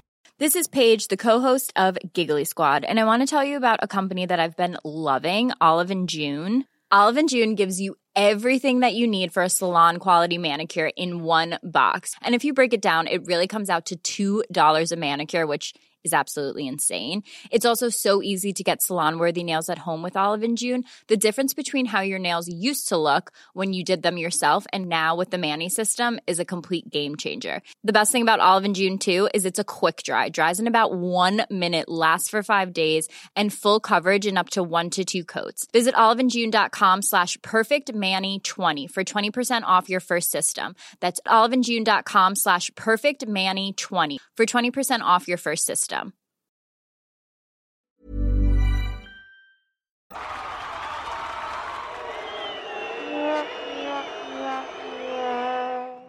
Raoul regarde sa, sa montre pour voir. Mais oui, on fait long, mais parce que c'est une, je- émission avec du, du gros menu. Mais oui, c'est pour ça, je suis très content. Ton top, Raoul. Euh, mon top, on l'a dit, c'est la réception de, de Julian Edelman, cette espèce de ballon flottant qui va chercher en mettant les mains en dessous. euh, j'ai- j'ai- ça m'a ça pas réveillé parce que j'étais déjà un peu réveillé parce que je voyais qu'il se passait quelque chose, mais ça m'a fait lever est- en hurlant. Il était presque 4h du matin, donc Et pourtant. dire que tu, tu avais la paupière un peu lourde. Non, non, Euh, mon top, c'est Don't Tower, euh, à la fois pour son boulot sur ce match, parce qu'il force le fumble décisif, et pour vraiment mettre en lumière ce joueur qui est- je trouve, que je trouve assez exceptionnel et très complet, parce que c'est déjà lui qui avait stoppé Marshawn Lynch avant l'interception de Malcolm Butler lors du Super Bowl 49. Non, mais c'est vrai, Lynch, il va dans la end zone à ce moment-là. Moi, je, je- je m'en rappelle, Ed m'être dit, bon, bah, ouah, il prend le ballon, c'est euh, c'est fini. Oh non, Hightower l'a l'a derrière arrêté, que- ils ont une dernière chance. Et, et il arrête euh, Lynch euh, sur cette action-là. Derrière, il y a l'interception de Butler. Et pareil, je me rappelle très bien, il est juste derrière Butler il le pousse pour sortir de la end zone. Donc il est tout le temps là dans les moments importants. C'est vrai qu'on en dont- parle moins, ouais. dont. Et ça pourrait être une superstar défensive. Il va sûrement prendre un, un gros contrat. Il est moins médiatisé que d'autres linebackers. Et pourtant, il est très très bon. Il est très costaud. Euh, pur Là, il va, il va peut-être le devenir un peu plus médiatisé après le. Super Bowl, parce que là, c'est vrai qu'il a eu un énorme pur impact. produit de Bama. Et, euh, et vraiment, euh, encore une fois, il a, il a le plaquage décisif sur Lynch euh, il y a deux ans. Il a le fumble décisif sur Matt Ryan cette année. Donc la- les Patriots lui doivent énormément sur ces deux dernières années. Sur ces deux derniers titres. Est-ce que tu as un flop Ouais, j'ai un flop, c'est les Falcons. alors pas en général, mais disons que au moment où les Patriots semblaient au plus bas en attaque, ils ont concédé des pénalités sur des holdings, sur des, des passes interférences défensives qui ont influencé grandement dans le, résultat final. Et c'est à ce moment-là, je pense que aussi les Patriots se sont dit qu'ils avaient un coup à jouer. C'est, j'ai plus exactement en tête, mais il y avait une troisième et 10 et ils, ils font un holding et du coup les Patriots reprennent une première tentative et avancent. Et ça, je pense que ça a beaucoup aidé parce que derrière, bah, c'est ce qui leur fait perdre le match un peu. Donc euh, pour moi, c'était une grosse erreur à ce moment-là. Euh, moi, j'ai pas de flop parce que je voulais pas être négatif euh, en ce Oh, jour de. Mais non, mais on a vécu un super Super Bowl. C'est vrai. Plein, plein d'autres tops. Julian Edelman, Bill Belichick euh, qui, gra- qui gratte encore et encore un titre. C'est son septième hein, à lui. Il en a deux en tant que coordinateur aussi. hein, donc il faut pas oublier. Euh, la ligne offensive qui a relevé la tête après un, peu, un début de match difficile. Et encore une fois, même les Falcons parce qu'il faut être deux pour faire un, un match de ce genre. Non, c'est vrai. Et ça a quand même été exceptionnel. Donc il fallait, il fallait à tout prix saluer leur performance. On va continuer à parler top et flop, mais on va aller dans le public du Hard Rock Café et on va donc vous demander votre meilleur souvenir de Super Bowl, le truc que vous allez retenir. Je vais prendre mon micro. Camille, c'est bon pour le micro euh, main qui se balade, c'est bon. Je peux faire du stand-up. Ah voilà. Non mais j'aime bien celui-là parce qu'à chaque fois je prends le fil, tu vois, et j'ai l'impression d'être. euh, Non non non, j'ai. Je, peux, ouais, je peux tirer à fond. Alors, qui veut donner son avis sur ce Super Bowl? Ah, Faites pas les timides. hein, euh, voilà, je vois quelqu'un qui. Non? Allez, ton prénom et ton, le souvenir que tu vas garder de ce match. Je te tends le micro. Alors, Landry et euh, le souvenir. euh, tout ce qui s'est passé à partir de 28-3, que ce soit euh, le sac, que ce soit les conversions à deux points, parce que moi j'étais en train de discuter avec un copain et j'étais, je me disais je voyais gros comme une maison, comme l'année dernière, la finale de conférence, et je me suis dit une conversion à deux points, la deuxième ça va coûter trop cher le, le, le goal. Bon. Je me suis dit, la, transformation ratée va coûter trop cher et je voyais ça triste, qu'ils finissent à un point et que voilà. Et je suis pas particulièrement fan des Patriots, mais, euh, mais pour l'histoire, j'étais content, euh, un peu comme, euh, comme les Cavs, Cleveland, voilà. C'est des belles histoires et c'est pour ça qu'on regarde le sport. Donc, Alors, je vais, je vais tenir le micro juste pour pouvoir te relancer en fait. Euh, Est-ce que tu y as cru à un moment ou pas? C'est la question que je pose à tout le monde. Est-ce que tu croyais que les Patriots pouvaient remonter? Honnêtement. Alors, honnêtement, à 28-3, non. À 28-3, non, parce que. euh, bah, J'y crois quand euh, quand il y, a le- quand il y a le sac, en fait. Parce que parce que on se dit que le seul scénario possible, en fait, pour avoir, je suis pas expert en NFL, mais je sais que dans ces cas-là, le seul moyen pour une équipe de remonter au score, c'est de faire un gros play défensif et de récupérer la position sur le terrain et de marquer vite. Quoi. Et il fallait non seulement que- qu'il marque beaucoup de points, mais il fallait qu'il les marque vite. Et donc là, l'avantage du sac, c'était non seulement le turnover, mais aussi la position sur le terrain. Et derrière, euh, bah derrière ça, a été, pff, ça a été parfait quoi, pour les Patriots. Et voilà, quoi, un, peu, un peu triste pour les Falcons, parce que c'est une équipe euh, avec Julio Jones et des, des joueurs euh, qui sont vraiment impressionnants. Mais, mais je pense que pour l'histoire, voilà, c'est vrai que c'était c'était beau. quoi. Merci beaucoup. D'ailleurs, c'est vrai que moi, je l'ai pas dit. Le, le moment précis où tu y crois, Raoul? Euh, je l'ai dit sur le fumble recouvert. Ah, moi- Mais honnêtement, moi, c'est. Tant qu'ils ont, tant qu'Amendola met pas la deuxième conversion à deux points, en fait. hein. Je sais pas si non, j'ai moi, mis trop ce- longtemps, à mais. ce euh, moment-là, j'ai- ah, tu- si j'y ai cru ou si je le savais, parce que Si j'ai j'y ai su, euh, cru. Ah non, moi j'ai cru sur le fumble. Moi, recouvert. j'a- j'attends la deuxième conversion à deux points. C'était le fumble recouvert dont tu parlais, d'accord. Alors, on va faire ça. Je vais dire prénom et tu me dis un, le meilleur souvenir, deux, le moment où tu y as cru. Tiens, d'abord le moment où tu y as cru, honnêtement. Euh, en fait, pas vraiment cru jusqu'au bout, quoi. Jusqu'à ce qu'ils arrivent à égaliser. Et une fois qu'ils égalisent, là, c'est bon, c'est plié. Euh, ils commencent avec le ballon euh, en, en extra time et c'est fini. Et le meilleur moment, c'est Delman, la réception. Ton prénom? Fabrice. Fabrice. Merci beaucoup, Fabrice. Quelqu'un d'autre? Non, alors je vois qu'on me fait des signes. non, il- Je suis pas salaud, je j'emmerde pas les gens qui, qui veulent pas qu'on les embête. Pas de souci, il n'y a pas de problème. Ton prénom et donc le, ton prénom et donc le moment où tu y crois. H. Donc euh, moi je pense que c'est quand ils font le stop vers euh, il restait 2 3 ou 4 minutes et les Falcons ils ont pris ils avaient, ils avaient la balle, ils n'arrivaient plus à avancer et donc ils ont dû planter je sais plus qu'il y a eu un turnover et là ils ont commencé et pour moi c'était iné- inéluctable quoi. C'est qu'ils ont commencé à démarrer et on voyait qu'ils transpiraient, ils avaient du mal. Brady il enchaînait, il enchaînait, il enchaînait et j'ai dit c'est fini. Ça y est. Euh, deux points ou pas deux points à mettre après les touchdowns, c'était fait. C'était fini. Le meilleur moment? Pour moi, il y en a deux. Le catch de Edelman et de Julio Jones. C'est vrai que celui. Ah ouais, on en a pas euh, parlé. sur Il y en a eu deux. là. Il est énorme. Il y en a eu deux où il met les Il y en a un pieds, devant euh, lui et derrière lui. Et la balle est placée. Vraiment, il la prend. C'est un monstre, ce mec. Mer- Merci beaucoup. Euh, c'est vrai que Julio Jones a fait un match énorme. On n'a pas Ouais. mentionné non plus ses Bah stats, non, mais, mais, ouais. il, a, il a été un peu éclipsé par ce qui s'est passé ensuite.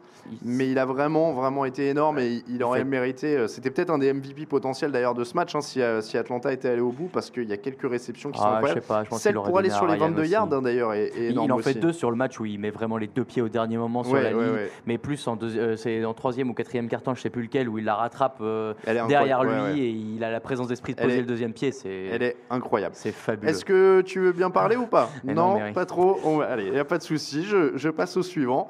Ton prénom et donc le moment où tu y crois sincèrement pour les Patriots. D'accord. Donc euh, mon prénom c'est Issa. Euh, après moi je suis pas un expert de la NFL. Je viens juste de commencer à regarder. Mais j'y crois. Oui voilà. Moi j'y cru à partir bah, des prolongations clairement. hein. Bah, dès qu'ils ont égalisé, je me suis dit bah c'est bon, c'est pour eux en fait. Donc, voilà. Après le meilleur moment, bah, c'est le dernier touchdown de Smith, c'est ça White. White, White, ouais, ouais. je me White. Voilà, bah, ça c'est vraiment le meilleur moment. hein. Voilà. En plus sur la ligne, people, c'était nickel. Merci beaucoup Issa. Après, t'en fais pas si tu débutes dans la NFL, tu dis White, Smith ou Jones. En général, il y en a au moins Johnson un par aussi, équipe. ouais, a- Ou Johnson, ouais. Ou Johnson, tu peux y aller. Normalement, t'es t'es pas trop mal. Le prénom et le moment où on y a cru. Alors, Régis, euh, moi je fais partie de ceux qui n'ont pas vraiment cru. Moi je voyais une remontada, mais je pensais qu'ils allaient perdre. Je pensais, euh, comme mon collègue Landry qui s'est exprimé en premier, je pensais qu'ils allaient perdre d'un point. Je pensais que ça allait être 27-28, qu'ils n'allaient pas réussir la, deuxième conversion à deux points. Et je me dis, ça, ça va être la légende. Ils vont remonter, remonter, remonter, et ils vont perdre à la fin.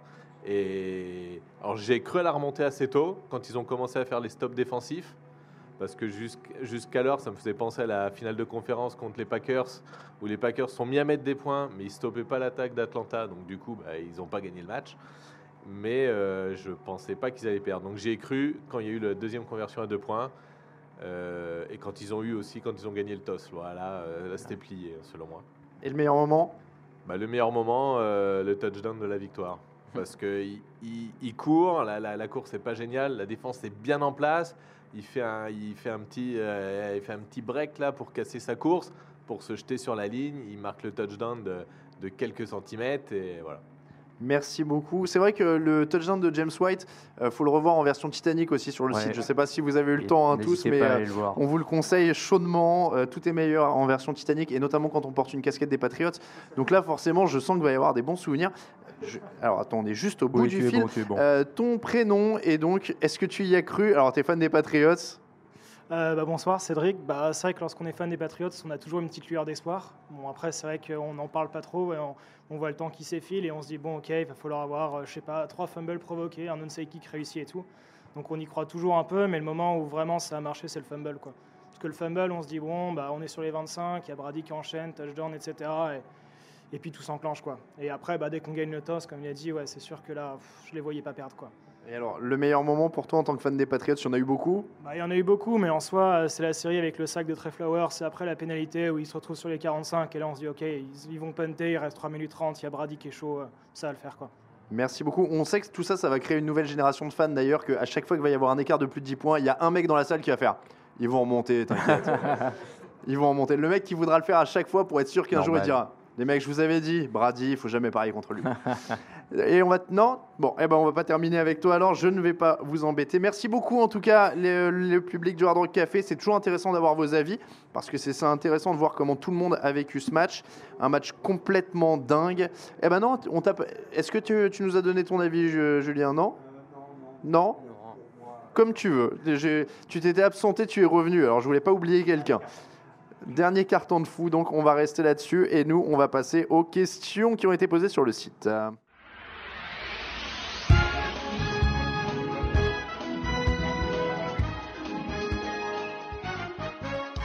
Oui, alors on a oublié de mettre les questions dans la casquette, elles ne sont pas pliées. Donc en fait, on les met genre façon jeu de cartes ou courte paille. Et hop, voilà, merci Raoul, me donne une question. Euh, et donc on va commencer avec la question de Vinsanity Seahawks. Bonjour à toute l'équipe, quel Super Bowl de folie, première saison complète que je regarde. Et deuxième Super Bowl, étant fan de basket et du hockey par la même occasion, avez-vous déjà envisagé de faire des émissions after afin d'évoquer des grands moments de la NFL, les top joueurs de l'histoire aux différents postes, les plus gros busts, etc. Merci pour l'émission et pour le site. Ce n'est pas une mauvaise idée. Oh, Ça existait déjà avant un peu avec la chronique Tu faisais une chronique histoire, C'est ouais. Mais euh, là, c'est vrai que l'idée serait de parler un peu de moments historiques, euh, un peu intemporels, de manière décalée. Ça peut faire des émissions supplémentaires. Pourquoi pas Comme on a envie de faire plus Bah d'émissions ouais. éventuellement, ça peut être une piste. On note. Euh, question suivante. Super 2020. Hello à tous, merci pour cette saison et toutes les infos live avant, pendant, après le Big Game. Question dès les premières secondes après la victoire, les joueurs des Patriots arborent des t-shirts et des casquettes de champions. Il doit y avoir forcément les mêmes pour les Falcons. Savez-vous ce que deviennent ces t-shirts et casquettes de vaincus? Alors pour de vrai, et, et ça, a été- ça, a- ça a failli être la blague la plus cruelle de l'année, on vous jure. Euh, Raphaël m'a envoyé un message euh, il y a donc le lendemain du match et m'a dit j'ai vu des, t-shirts Falcons Champions, euh, World Champions, Super Bowl Champions, etc. Ouais. Dans un dans un NFL store qui était complètement dépouillé où il n'y avait plus rien à la fin. Et donc on lui a dit ramène-nous-en un pour Grégory. Et en fait il n'y avait pas sa taille, donc on a voilà, on n'a pas pu euh, on n'a pas pu remuer ça le couple-auto dans la plaie. Ah, je pense que c'était le truc le plus horrible et le plus Oh mauvais goût qu'on pouvait là. lui faire, c'était de lui ramener le t-shirt Super Bowl Quelle Champions des Falcons qui n'aura jamais servi. Euh, c'est à moi, c'est ça? Euh, Ouais. Question de Zatar. Le débat a déjà été abordé et Raphaël a déjà, a déjà dit être contre un changement de règle. Mais l'issue de ce match se joue encore en grande partie sur un toss perdu, même si les Falcons semblaient Ah. cramer en fin de match. Pourquoi ne pas donner la chance à l'équipe qui encaisse de répliquer en prolongation? Question de Zatar. Et c'est vrai Ah qu'on ouais. n'a pas encore touché ce sujet-là. Il n'y a eu qu'une seule possession en prolongation. Elle a été pour les Patriots. Et ouais. les Falcons n'ont pas eu le ballon. Est-ce qu'on doit changer la règle de la prolongation Moi, Épisode 2000. Moi, je dis oui. Ça fait depuis que je suis sur le podcast que je dis oui. Et je trouve ça pas normal que les deux n'aient pas la même chance. Après, tu me diras, euh, les, arguments sont vrais. Euh, bah, il, il fallait pas lâcher une avance de 25 points. Non, c'est sûr. Il fallait. euh, C'était pas dit que les Falcons, avec un ballon remarqué et tout, mais même équitablement, je trouve ça pas normal que l'issue d'un tirage au sort d'une pièce pile ou face ait un tel avantage. Il faudrait que au moins, même s'il y a un touchdown, les autres puissent répondre par un touchdown. Moi, je vais te dire, sur la physionomie de ce match-là, ça me choque pas parce que c'est vrai qu'on avait l'impression Oui. qu'ils étaient rincés Ça, et que c'était euh, voilà, c'était irrémédiable et que ça allait arriver. Mais je suis généralement aussi pour un changement et je suis aussi pour le la règle NCA quoi. Tu pars des 25 et tu marques jusqu'à ce que tu réussisses plus. Une sorte de mort subite. C'est ça. ouais. Tu marques un touchdown, l'autre il doit répliquer avec un touchdown. S'il met pas un touchdown, il a, il a perdu. Si tu mets un field goal, il doit mettre un field goal. S'il met un touchdown, il a gagné. Enfin, tu vois, c'est. Ouais, voilà. ouais, je suis d'accord. Et, et à la limite, si tu veux adapter, si tu trouves que les 25 c'est trop près, tu fais au 50. Ouais, non, mais je suis d'accord. Un ballon au 50, puis chacun son tour, c'est parti. Et, et ça dure pas 1000 ans dans les faits, hein, si tu fais comme Ah ça. non. Les prolongations NCA durent pas forcément 1000 ans. Elles durent peut-être même moins d'ailleurs que quand Ouais, il y a le chrono et que ça dure. voilà. terrain. Donc, euh, donc tu mets ballon au 50. Allez, règle NCA, mais avec le ballon au 50. Voilà. Ouais, moi, ça me va. Question pour toi, vas-y. Euh, Boston Forever, salut à toute l'équipe. Durant la première mi-temps, c'est les Pats qui ont déjoué ou les Falcons qui ont été un peu plus forts ou les deux. N'est-ce pas un match parfait pour découvrir et aimer le foot américain Ça, c'est vrai. La dernière déjà, si- remarque est très vraie. Euh, si vous avez découvert le, le football américain sur ce Super Bowl-là, Vous êtes des petits vénards. c'est un peu mieux que l'an dernier. Voilà, on, va pas se mentir, c'est un peu mieux que l'an dernier. Euh, c'est il y a trois ans. Il y a trois ans, c'était lequel? Broncos. Seahawks Broncos. Ah oui, le Seahawks Ça, Broncos, il était terrible. violent. En plus, le Seahawks Broncos, il avait commencé par un safety. Moi, dès que les Super Bowls commencent avec des règles euh, compliquées faut à expliquer à tes amis, c'est c'est une catastrophe. Le Super Bowl perdu contre les Giants des Patriots, le deuxième, commence aussi En 2011. avec un safety. Ouais, il commence avec un safety parce que Brady fait un attentional grounding en ayant les pieds dans la end zone. Et ça, pareil, pour l'expliquer, ça, laisse alors tomber. là, tu commences le match là-dessus, euh, les gens sont là, mais il a acheté la passe, pourquoi Ils ils, prennent des points euh, et, euh, mais, et je peux comprendre, hein, Ouais. c'est- voilà. Donc euh, non, là, celui-là était parfait. Et le Est-ce que les question- Pats euh, étaient moins forts ou les enfin, plus forts Moi, euh, c'est pour ça que je disais que le Super Bowl 49, par exemple, est meilleur en termes de niveau de jeu parce que les deux équipes ont joué un bon niveau en même temps. Tout Là, c'est vrai que ça a semblé à un moment se, se déséquilibrer. déséquilibré, c'est vrai. Euh, question de Garlouche, Alain, pas trop déçu d'avoir laissé ta place à Raphaël pour ce Super Bowl légendaire. J'adore Raphaël, donc je suis content qu'il ait apprécié. Mais est-ce que tu es plus dégoûté d'avoir raté le match ou d'avoir raté Adriana Lima en salle ouais, de presse ouais, ouais, ouais, ouais, Ah. ouais. Ça, je crois que hum, ça, ça fera partie des grands regrets. de Pour la petite histoire, je l'ai vu de très très loin au Super Bowl 49 parce que quand j'étais dans la tribune de presse, j'ai vu sur Twitter qu'elle était sur le plateau d'NFL Network qui était à l'autre bout du stade. Donc j'avais pris mon appareil photo avec un téléobjectif pour voir sur le, le plateau d'NFL Network et en effet, je l'ai vu de dos assise sur une chaise sur le plateau d'NFL Network à 60 mètres de moi. Mais c'était elle, tu en es sûr? C'était elle. Euh, voilà, c'est tout ce que je sais. Mais ouais, non, mais je forcément, je suis, non mais je suis content pour Raphaël. Je l'ai fait trois ans. J'ai eu la chance de voir plein de super choses. Donc je suis content. Il l'a fait avec un, un nouveau point de vue et, et c'était génial d'a- d'avoir ça sur le site. vrai. Donc je suis très content pour lui. Évidemment, quand j'ai vu tout ce qui s'est passé, je me suis dit ça aurait pas été vilain d'y être non plus. Mais, euh, mais je suis très content pour lui et, euh, et je suis impatient qu'il revienne nous raconter ça sur Paris. Il doit être Eh dans oui. l'avion là, l'heure où il nous parle. Euh, question suivante. Euh, Doc Sinoc, après leur victoire vibrante, les Pats vont-ils être un peu moins détestés et faut-il remplacer le Kronk par un autre top player vu qu'ils gagnent sans lui? Est-ce qu'ils vont être moins détestés? Je sais pas. Non, je pense pas. Non, je pense que ça va. les gens qui les détestent, les détestent tout le temps. Je pense que ça va rajouter. Euh, Saints Nation NO, avez-vous trouvé un nom pour la réception incroyable de Enelman À ce point-là, on parle, on n'est pas loin du what the fuck catch. Euh, C'est vrai qu'il n'y a pas de euh, nom précis. Je sais pas comment appeler ce truc-là. Je voulais mettre un truc avec fantôme dedans parce qu'on dirait qu'elle flotte en l'air euh, sans Ah, rien. euh. Phantom catch, tu Ouais, vois, un un truc comme ça, genre, ça aurait ouais. été bien. Ah, mais c'est vrai que c'est un. Faudrait lui trouver un nom, mais je vois pas trop là. Question suivante, Raoul. Michael Deponte, question dilemme. Qu'est-ce qui était le pire hier après le match, être un joueur d'Atlanta ou être Roger Goodell? Bon, Ah, le joueur ah. d'Atlanta, je pense que tu dois être dans un état. Ouais, je pense que. Goodell, il a l'habitude de se faire siffler tout le temps. Oh là là, ça doit être. euh, non, mais c'est. je- Enfin, je sais pas comment tu, tu avances le lendemain, quoi. Je sais pas comment Bah, tu sors tu de restes ton plumard le lendemain. Tu restes couché. Non, Ouais. bah non, il faut aller prendre l'avion, non? Ah, comme c'est. ça. euh, je pense. Enfin, il n'y a pas de mots pour encaisser un truc pareil, très honnêtement. Euh, Anthony 9H nous demande Salut équipe, salut. Selon vous, quel est le plus grand catch de l'histoire du Super Bowl? David Tyree, Antonio Holmes ou Julian Edelman? Pour moi, ça reste Tyree. Ah, Antonio Holmes, il est quand même dingue. hein. Antonio Holmes, il est incroyable au niveau du jeu de jambes et des orteils qui restent. C'est Ouais. vrai. Euh, non, bah du coup celui-là, Edelman. Moi, je... Moi, je reste sur, je, je reste sur euh, bah, Encore une fois, Tyree, il y a quand même. Manning finit avec les, les polières qui sortent du maillot tellement il s'est fait tirer par le truc. Il est quasiment au sol. En face, c'était quand même une défense des Patriots où il y avait encore des stars. Il y avait, et, et il y avait ces. je- il y a- ouais, il n'y a pas d'erreur. euh, Camille, t'as le micro, hein, tu peux parler en face maintenant. Non, je dis oui, il n'y a pas d'erreur de la défense, il n'y a, il y a pas une interception, enfin une quasi. enfin, C'est ça. Comme, euh, comme avec. euh, C'est ça, ils sont dessus, ils s'arrachent quoi. Et, et- et parce que moi je me rappelle d'avoir vécu en live celui-là et vraiment être sur la chaise et dire Oh, il est pris, il est pris, ah, il est pas. Non, il n'y est pas. Et tu vois, t'es t'es là, mais qu'est-ce qu'il fait? Il Ah, la là, lance t'as et au pas fait moment où pareil, il la là lance, c'est pas en l'air, tu sais pas où elle va. Le mec il retombe avec, tu sais pas comment. Enfin, Ouais, je sais pas. je pense que toute l'action est folle en fait sur. euh, sur, sur Tyree et je pense que c'est pour ouais, ça qu'il est pas au-dessus. De l'avoir vécu en live, ça joue peut-être. Moi, comme j'ai vécu que Ouais. celle-là des trois. Ouais, bon. peut-être, oui, peut-être. Parce que et puis Tyree, c'est sur le dernier, euh, c'est sur le dernier drive Edelman du coup, c'est sur le drive de l'égalisation, je Euh, crois. Ouais. C'est sur celui d'égalisation. ouais. Ouais. Euh, bon là, c'est sur le drive où ils passent devant. Les Giants, ils sont menés aussi, mais ils passent devant. Enfin, je sais pas. Il y avait un truc qui était quand même euh, assez incroyable. Euh, question suivante? Ouais, Fred Hot 33 qui nous demande si c'est Roger Goodell qui a volé le maillot de Tom Brady histoire de lui pourrir son après-match. Ah, j'avoue, ça pourrait être une. euh, Surtout que personne ne le soupçonne. Hein, tu sais, il passe avec un maillot, tout le monde se dit ah ouais bon. C'est- vrai, c'est vrai. Non, euh, on espère quand même que c'est pas ça. Euh, Canada nous demande euh, Salut Alain, pour Robert Kraft, il s'agit du plus beau Super Bowl gagné par les Pats. Question pour Alain, qui est celui qui t'a fait le plus vibrer, celui-ci ou celui contre les Seahawks en 2015 Euh, bah, j'y- étais euh, en 2015, donc forcément tu le vis différemment. Euh, donc, oui, forcément. Euh, et Donc- sachant qu'on était, euh, pour le coup, en plus en 2015, je vais te dire, euh, la tribune de presse, elle est placée de manière à ce que le, on était dans le coin où il y a l'interception de Malcolm Butler. Donc je lève les yeux et je vois le maillot de Butler qui surgit, qui tape contre le, le- le receveur. Euh, C'était Lockett, non?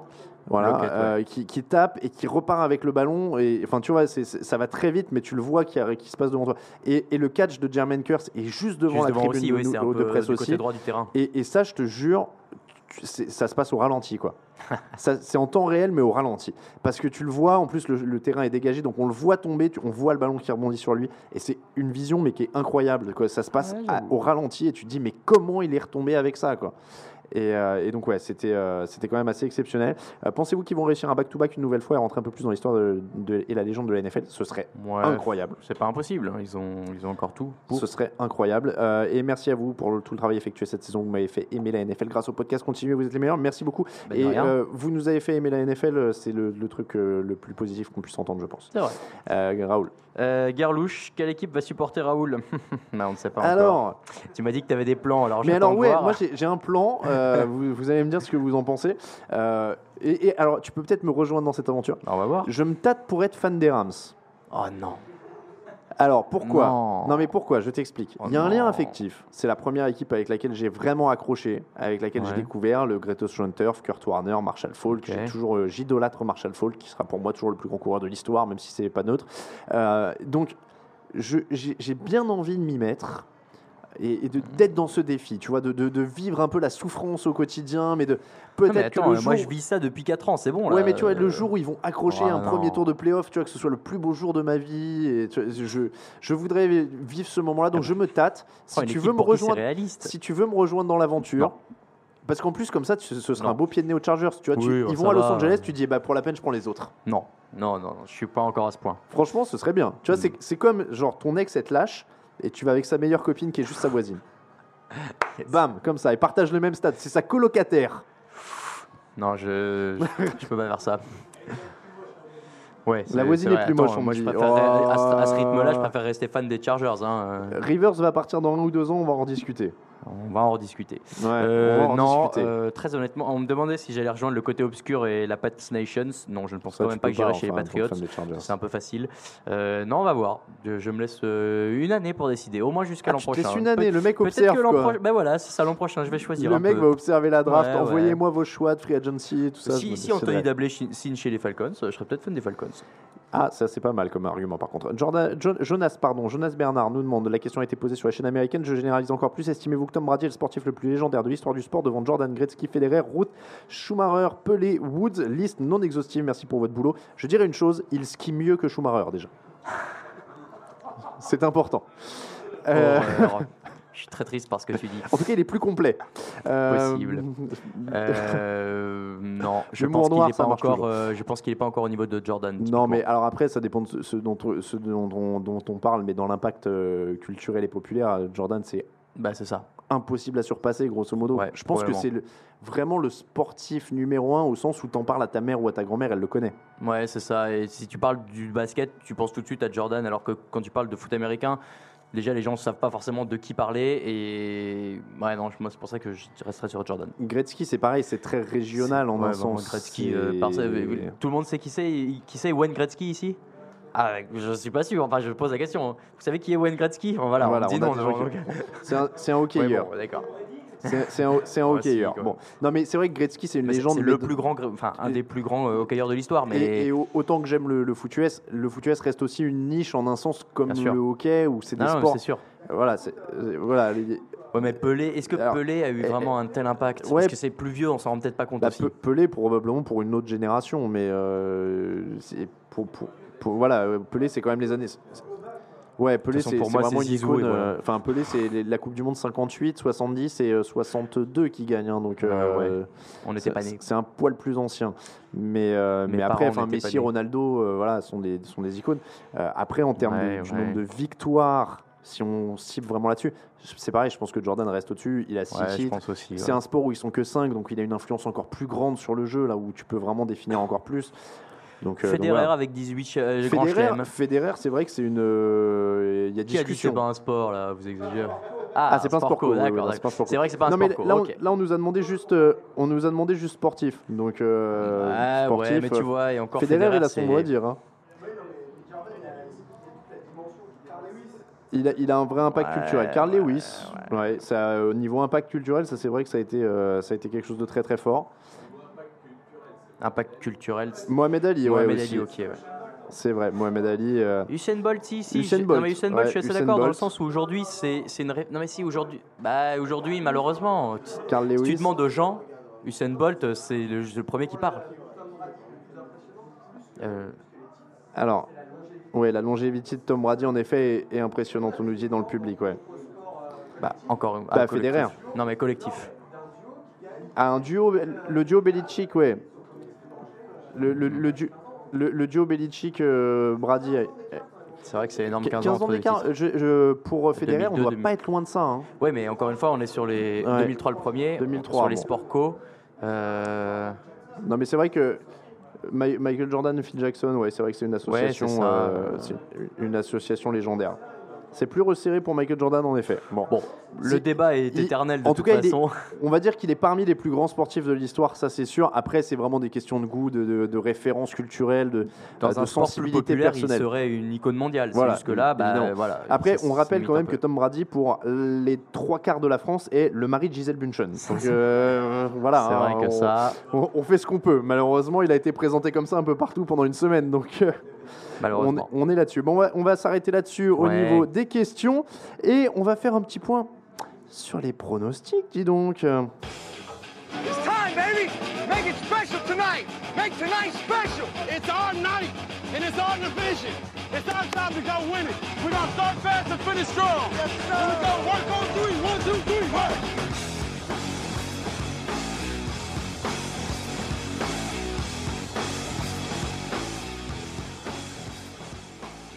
Je suis, je suis resté sobre pendant toute l'année, mais maintenant, je peux le dire. C'est ça. Qui c'est le patron? Qui c'est le patron des pronostics Ouais, hein? ouais, Merci à Tom Brady d'avoir sauvé tout ça. Ah, c'est vrai que sinon c'est Raphaël qui passait devant toi. Dis-toi que pendant tout le match, j'ai pensé qu'à ça. Je me disais. Pas pensé une Raphaël seconde. qui a joué les Falcons juste pour me passer devant sur le dernier Ah. match. Et donc, je tiens à dire que la semaine dernière, on a tous pronostiqué les Patriots, sauf Raphaël qui tentait de me dépasser. Donc, il a perdu. Et j'ai réussi un parfait 11 sur 11 sur les playoffs. C'est vrai ça Et ouais, monsieur. C'est pour compenser celui que t'avais 0 sur compense 11, ouais. Exactement le 0 sur 11 de 2013. Voilà. L'équilibre de la force est rétabli. Parfait. Donc le score final, nous avons un 181 tout en haut, un 178 pour Raphaël et un 168 pour Raoul. Ouais. J'ai joué, j'ai essayé. ça, Un petit commentaire sur cette prestation Hmm, peut mieux faire Non, bah ça va. euh, Ah, ça va être bien. On sent, t'as, bien regardé Lady Gaga pour t'imprégner Ouais, un peu. ouais, ouais, j'ai, j'ai essayé de me, saisir de son essence euh, de danse. Euh, Alors, je, vais, je vais vous rendre un truc Du très coup, bien. il va falloir rajouter des handicaps, il va falloir que tu sautes d'un toit. Euh, bah, je peux sauter du petit bar là, euh, du petit comptoir. Il y a un petit comptoir au Hard Rock Café, je peux faire ça, non? C'est vrai. Ouais, euh, mais t'as vu en plus, elle sautait comme un chat qui tombe. Ouais. Et elle sautait de travers un peu bizarre. Il va falloir que tu Ouais, tu- mais elle est pas très habituée. Tu t'entraînes là-dessus. Bon, après, je suppose que c'est le harnais et les contraintes de sécurité qui Peut-être. qu'elle sautait dans un certain sens. Mais euh, mais il y a eu une très bonne comparaison. euh, Je crois que c'est Quotidien qui l'a fait. Elle saute comme un chat qui sautait euh, avec les pattes écartées, euh, qui avait peur. Mais euh, bon, voilà. Donc tu as perdu les pronostics. C'est pour la deuxième ouais. année de suite, hein, d'ailleurs. Il faut te féliciter pour cette régularité. alors l'an dernier, c'était pas que ma faute. ah bah c'est pas de ta faute. T'avais, je me rappelle, que c'était en semaine 2, tu avais choisi semaine de 2. pronostiquer tout l'inverse de nous pour essayer de faire la différence et évidemment ça t'avait mis dans le trou de 10 Ah, points voilà, et tu t'en c'est étais ça. jamais remis. C'était pas que ma faute. Bah c'était toi qui avais décidé. J'ai on pronostiqué l'inverse de vous. Bon, on euh, t'avait pas mis un flingue sur la tempe. hein, Non, c'est vrai, euh, donc euh, c'est toi. et je suis aussi de mauvaise foi, ça va. Voilà, donc on rappelle, hein, si vous nous rejoignez euh, à l'antenne ou au Hard Rock Café, que le gage de Raoul sera de s'habiller dans une tenue digne de Lady Gaga. Donc on va définir, il y a des costumes apparemment Ouais, sur on ces va discounts, trouver, on va hein, trouver. très sympa. Mais du coup, on peut peut-être faire comme ce qu'elle a fait, une espèce de, truc en carton avec des papiers d'alu comme des épaulettes de Super Bowl. Tu veux mettre un body avec des collants résine Ah non, pas le bas, j'ai dit le haut. Moi, Mais j'ai dit le haut là, j'ai pas dit, en parlé du bas, j'ai parlé des épaulettes en euh, papier d'alu là, c'est bon. Non, mais les épaulettes papier d'alu et les collants résine. Non, on pas les bien. collants résine, ça On suffit. Et ça va être saillant hein, au niveau de l'entrejambe. Ouais, c'est pour ça que j'ai dit qu'on ferait pas ça. euh, Ça va être pas mal. Ça suffit Et donc il va s'habiller comme ça et ensuite il dansera sur Just Dance. Euh, c'est quoi alors? C'est Bad Romance? C'est Bad Romance, exactement. Qu'elle a chanté au Super Bowl. Qu'elle a chanté, tout à fait. Bah, du coup, j'étais en train de m'entraîner à faire comme ça avec les Ah bras sur le côté. ouais, ouais, ouais. Ah, alors, va falloir qu'on organise ça et on le fera en public, hein, vous inquiétez pas parce que. Mais je serai peut-être pas seul, euh, on, va- on en reparlera. euh, Ah oui, alors il y a quelqu'un, c'est vrai, on va dire. à la mi-temps, euh, à la mi-temps du Super Bowl, euh, quelqu'un qui a dit sur Twitter euh, si les Patriots gagnent, je danse avec Raoul au Hard Rock Café sur Lady Gaga. Alors j'ai plus le pseudo en tête exact, mais il a dit qu'il le ferait. Il viendra de Suisse exprès pour, donc on va revoir, euh, on, on se réglera à ce moment-là. Il fera peut-être euh, un des monsters. Moi, euh, moi, je propose qu'on fasse une tournée. En, les gens nous ont souvent demandé qu'on aille dans des villes euh, de, ailleurs qu'à Paris. Ouais, enfin, on va pas leur imposer juste moi qui Non, mais qu'on fasse une tournée et qu'à chaque fois tu fasses le Non, gars. mais ça va, je vais déjà le faire une fois, je vais pas le faire partout. Ça suffit. Bon, Non, en non. tout cas, on, on va s'or- s'organiser ça, ça va être très sympa. Et donc, on, on rappelle que ce sera sur Just Dance parce que Raoul est un pro de Just Dance, visiblement. Voilà, il faut bien que je sauve l'honneur en vous montrant que je sais faire quelque chose d'autre que des paris NFL. Donc euh, voilà. Donc voilà, il va, il va tous nous aligner sur euh, Just Dance. On va finir avec un mini, tout mini, tout minute drill. Tout minute drill. Euh, ouais, un, un, un tri, tri question drill. Qui sera le. MVP de la saison 2017 Euh, C'est du prono d'avance. Ouais, j'ai envie de partir sur Derek Carr. Je reste avec mon petit favori. Allez, Aaron Rodgers s'est énervé toute l'année. Qui va jouer à la mi-temps du prochain Super Bowl? Moi, je dis on est mûr pour Taylor Swift ou Justin Bieber. Ouais, On Taylor. Swift, On ça va tomber, c'est sûr. On y est. Euh, qui sera champion l'année prochaine? C'est le pronostic prématuré. Les Patriots.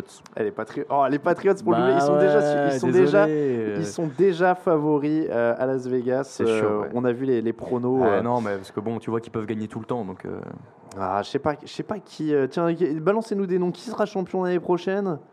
Les Patriots. Ah, les Dallas, Cowboys, ouais, les Cowboys, j'aimerais bien, ouais. Les Seahawks. ouais, Si on faut quelques- toujours compter sur eux, ouais. Ce que vous voulez.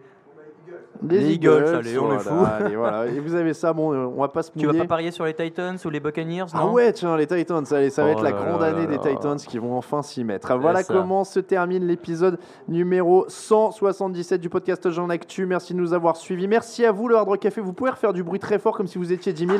Merci beaucoup. Ça, c'est la classe. On a l'impression qu'il y a 500 Mais personnes dans cette salle.